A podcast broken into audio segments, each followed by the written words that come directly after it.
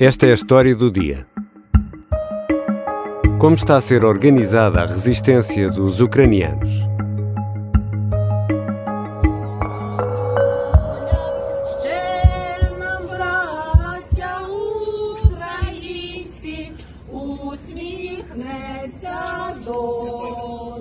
Nas ruas de Lviv, um grupo prepara uma rede de camuflado para ajudar a proteger o material militar.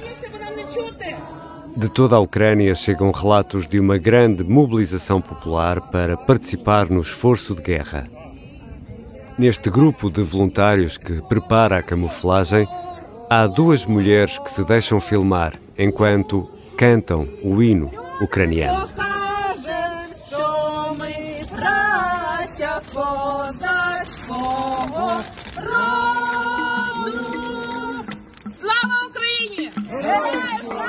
Há centenas de vídeos a circular nas redes sociais que mostram a resistência ucraniana ao invasor. Pessoas que se colocam à frente de carros de combate, outras que preparam armas e barricadas. De que é feita a resistência ucraniana?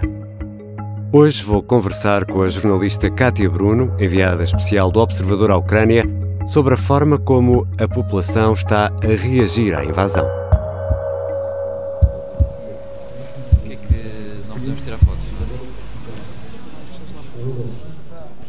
Estamos aqui à porta da administração da região de Lviv, onde as pessoas estão a alistar. Ahm, não podemos tirar fotos porque é uma estrutura militar, mas podemos descrever um bocadinho o que estamos a ver.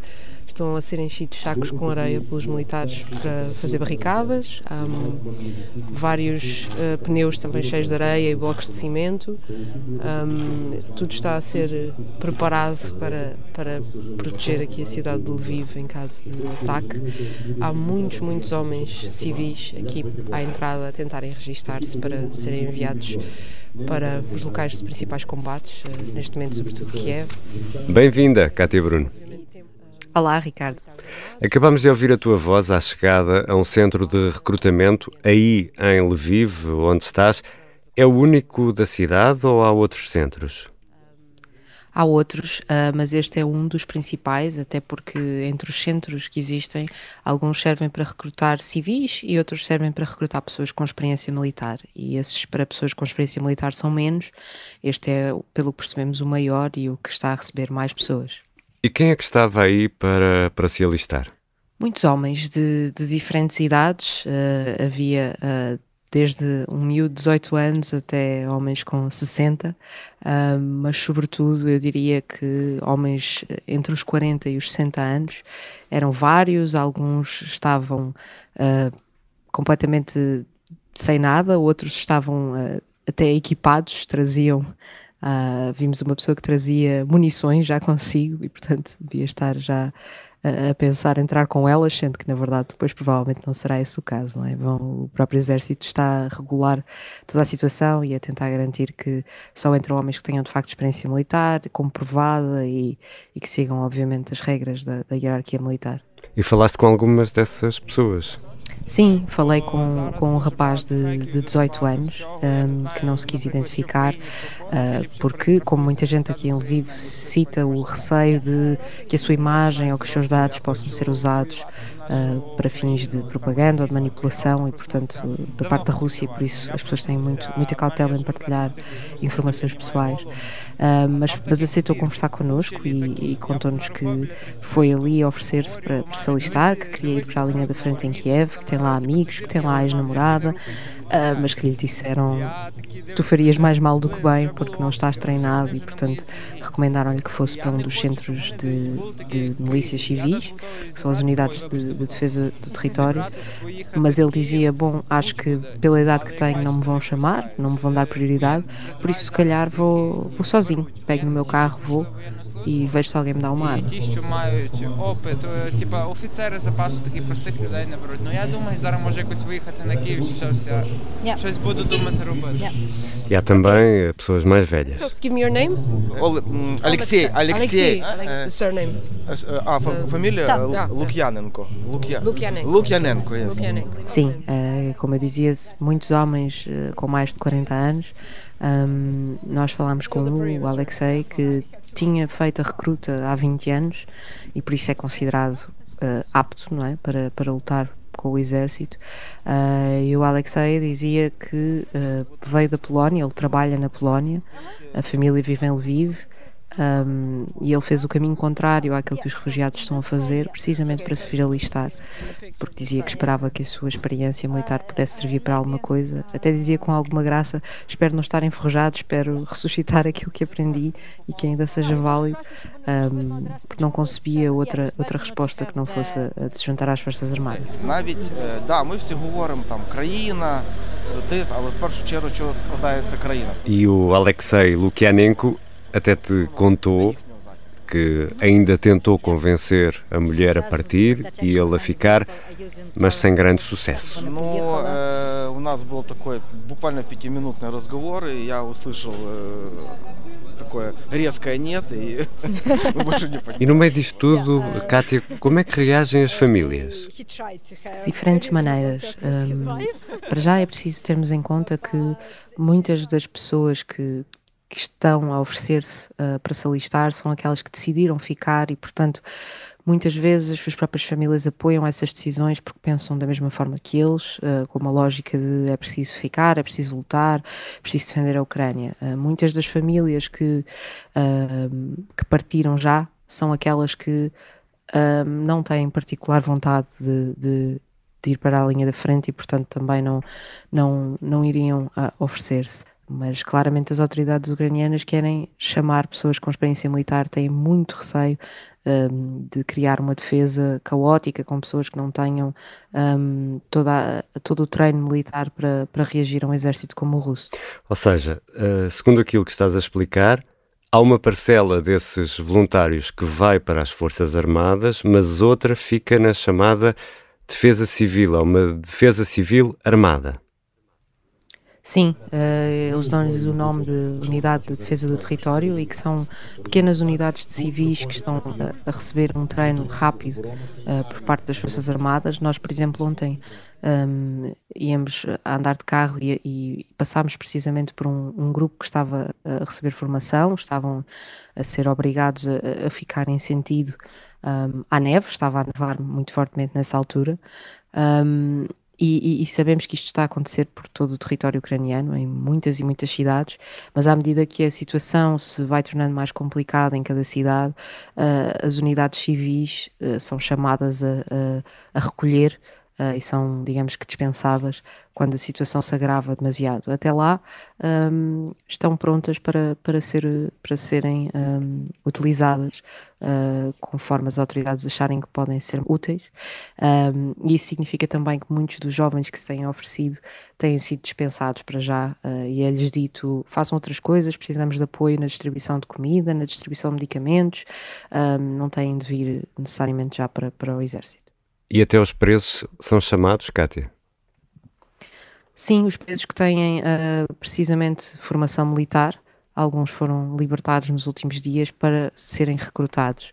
Um, não, não, não são, obviamente, todos os presos, não são, obviamente, aqueles que cometeram todo o tipo de crimes, mas há uma seleção um, de alguns que tenham tido melhor comportamento, que haja arrependimento, sobretudo, as autoridades frisam a questão do arrependimento. Um, quando têm experiência militar, o governo ucraniano considera que podem ser úteis e, portanto, está, está a, a libertá-los para que possam entrar nas Forças Armadas. Cátia Bruno, quando ouvimos uh, os vossos uh, relatos e os relatos que chegam da Ucrânia, ficamos um pouco com a ideia que a mobilização é avassaladora, é gigante, que todos querem participar na resistência. Isso é mesmo assim ou estamos aqui também com uma visão um pouco uh, romantizada daquilo que é a realidade? Estamos com, com a realidade dos que ficaram, não é? E esse é o ponto. Uh, é claro que há muitos ucranianos que não têm vontade de participar numa grande resistência, que não, não estão envolvidos numa grande mobilização, mas a maior parte desses ucranianos uh, ou já saíram do país, ou estão a tentar sair, ou, ou estão uh, em casa e não estão envolvidos uh, nestes, nestes esforços. Um, não se ofereceram para as, para as defesas civis, por exemplo, uh, e portanto aqueles que, que encontramos e com quem falamos são precisamente aqueles que estão mais mobilizados, e é isto que, que cria aqui esta, esta ideia. Um, é claro que dentro dos que estão mobilizados, de facto, há, há um, uma, um grande sentimento um, de patriotismo e de facto isso é, é, evidente. É claro que não representam a sociedade toda, mas tudo isto também é, é, é, algo que as próprias autoridades ucranianas querem destacar. Com esperança de que isso possa influenciar outros que ainda não, não sentem esse apelo um, e que não, não têm vontade de, de ficar e lutar. E quem é Igor Chertov? okay we uh, uh, uh, thought about what we are good in and we are good in making uh, beer and beer is uh, some kind of drink some uh, liquid and we are good in packaging so it was closest idea we can do the Molotov cocktails. Igor é uh, diretor de produção numa uh, fábrica de cervejas, a Pravda. um nome muito engraçado que significa verdade. E que era o nome do jornal oficial do Partido Comunista Soviético. Exatamente. Um, a Pravda é uma, uma empresa que tem uma fábrica de cervejas artesanais e tem também uh, dois locais onde funcionam como bar. Um, e é uma, é uma, uma cervejaria que produz uma série de cervejas artesanais e já, já há muito tempo que tem uma certa posição política. Uh, uma das cervejas que produz chama-se Putin Ruilo. Ruilo é uma, uma palavra feia que eu não vou traduzir um, e, que, e que tem um, um, o seu logótipo também tem um desenho uh, não muito favorável a Vladimir Putin. E portanto estes, estes donos de, de cervejeira e estes funcionários como o Igor um, assim que a invasão começou decidiram que queriam colaborar de alguma maneira um, nesta espécie de resistência. E aquilo, a conclusão a que chegaram muito rapidamente foi que tendo em conta aquilo que sabem fazer um, tinham garrafas, sabiam como pôr líquidos em garrafas e portanto em vez de produzir cerveja podiam produzir coquetéis Molotov. E foi precisamente isso que passaram a fazer fazer ao começarem a, a engarrafar um, combustível usado e a colocar uh, tiras de pano no, no, gargalo para que depois possam ser incendiados e, e, usados como, como arma por civis, por exemplo, das defesas uh, do território. E os empregados também participam.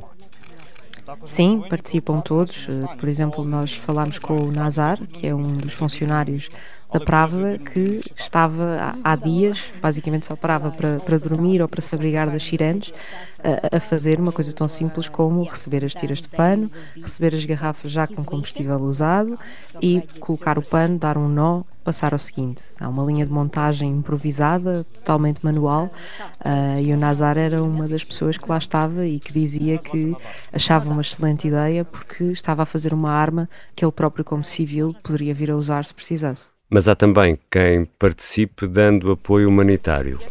Uh, yes, uh, we're waiting for a reliable model because uh, it's. Uh, But what is it? Is like protective uh, to for stopping blood.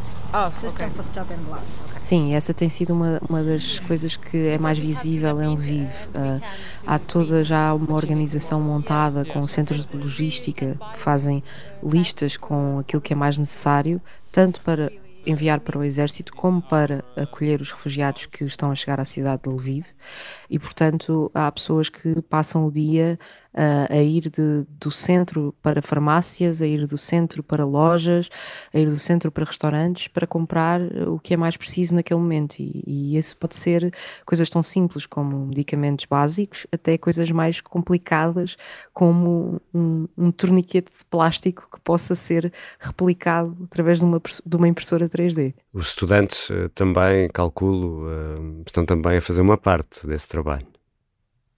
Sim, até porque muitos deles, eh, nós falamos com alguns que diziam que gostavam de, de, se alistar ou no exército ou nas forças de defesa civil e que lhes tinha sido dito, tendo em conta a idade deles, procurem outro, outra forma de apoio uh, e, portanto, eles está, estão uh, muito investidos em, em, fazer esse apoio ao nível do voluntariado e, e então estão completamente dedicados a, a, esta ideia de acolher refugiados, de ver o que é que é preciso, de tentar perceber o que faz mais falta, de ir entregar o que for preciso a algum lado uh, e, e, estão sempre com, com um discurso muito muito um, politizado no sentido de uh, nem nos passa pela cabeça sair do país e nem nos passa pela cabeça uh, estar em casa sem fazer nada quando podemos estar a fazer isto. As well as no one is, is able to understand the extreme upheaval that people feel and the extreme um, need to help and uh, will and motivation to help. Essa vontade de reagir e de criar uh, meios de defesa é também uma forma, Cátia Bruno, de reagir à incerteza da guerra? É, é, isso ajuda as pessoas a vencer o medo?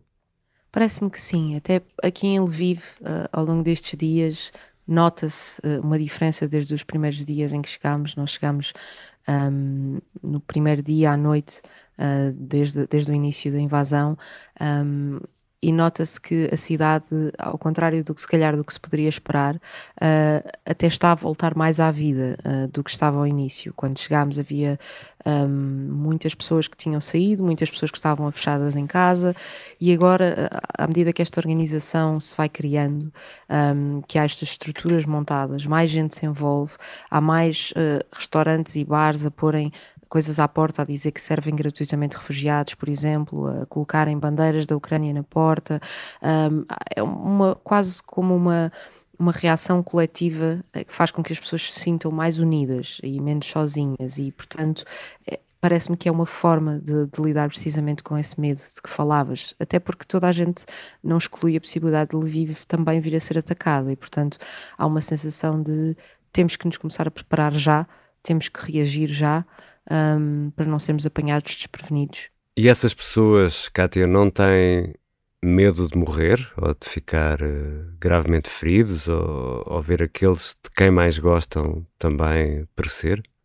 Sem dúvida que têm, um, mas aquilo que todos dizem é que neste momento não é nisso que se querem focar. Há muito, fala-se muito em foco, é uma palavra que é muito um, replicada há uma lógica de que uh, a situação em que a Ucrânia está é tão uh, decisiva, ou seja, o, há uma, uma noção de que o país pode deixar de existir se não houver uma reação, um, que faz com que as pessoas digam isto é maior do que o meu medo e, portanto, eu vou reagir. Um, há também uma noção de que este é um desafio imediato, mas que é um desafio que pode ainda durar muitos anos. As pessoas invocam muito a questão da geografia, a questão de a Rússia continuar aqui ao lado, uh, os problemas do passado continuam por resolver. Uh, Vladimir Putin também, como líder, não, não tem ar de quem vá sair amanhã do poder. Portanto, uh, há uma sensação de urgência de que isto tem que ser travado agora e que não pode continuar a arrastar-se. E e, portanto, uh, como, como dizia uh, o Alexei, o, o, homem com quem falámos no centro de alistamento que se foi uh, inscrever para ser enviado para a frente de batalha, ele dizia que há tempos duros pela frente e que, portanto, ele considerava que era preciso pegar no medo que sentia, ele dizia claramente sim, tenho medo. Strach, не переляк, strach. Mas que era preciso transformá-lo, que era preciso dar-lhe um propósito, dar-lhe uma mobilização, em vez de ficar simplesmente em casa, dominado pelo pânico, que não ia desaparecer. Mais valia estar a fazer alguma coisa. Obrigado, Kátia. Obrigada, Ricardo.